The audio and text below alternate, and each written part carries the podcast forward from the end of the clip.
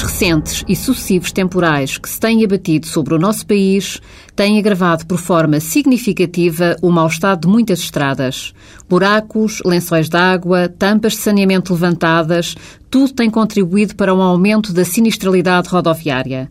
A grande questão é se o mau tempo exime as entidades públicas do pagamento de indemnizações aos automobilistas que sofrem acidentes em consequência do mau estado das vias. Em resposta a esta questão, diria que depende. Como ponto de partida, temos sempre que ter a ideia de que cabe às entidades públicas, a autarquias ou institutos, a manutenção das vias em boas condições de conservação.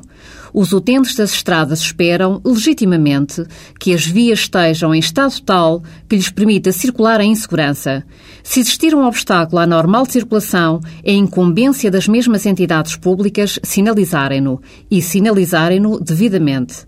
Tendo como assentes estas ideias, a verdade é que existem circunstâncias que podem afastar a responsabilidade dos municípios ou dos institutos. São os chamados casos de força maior. Integra um destes casos precisamente uma situação de temporal que torna inexigível a manutenção das vias em boas condições de segurança. A pergunta que se impõe é a seguinte: o mau tempo que se tem feito sentir no nosso país é de molde a eximir as entidades públicas das suas responsabilidades? Diria que, numa situação como a que aconteceu na Madeira, claramente que sim. Perante tamanho nível de pluviosidade e de destruição, não era exigível às autoridades competentes a manutenção das vias em boas condições. Mas o mesmo não se poderá genericamente dizer da situação ocorrida em Portugal continental. A chuva tem sido intensa, o que tem provocado a deterioração do piso com o surgimento de múltiplos buracos.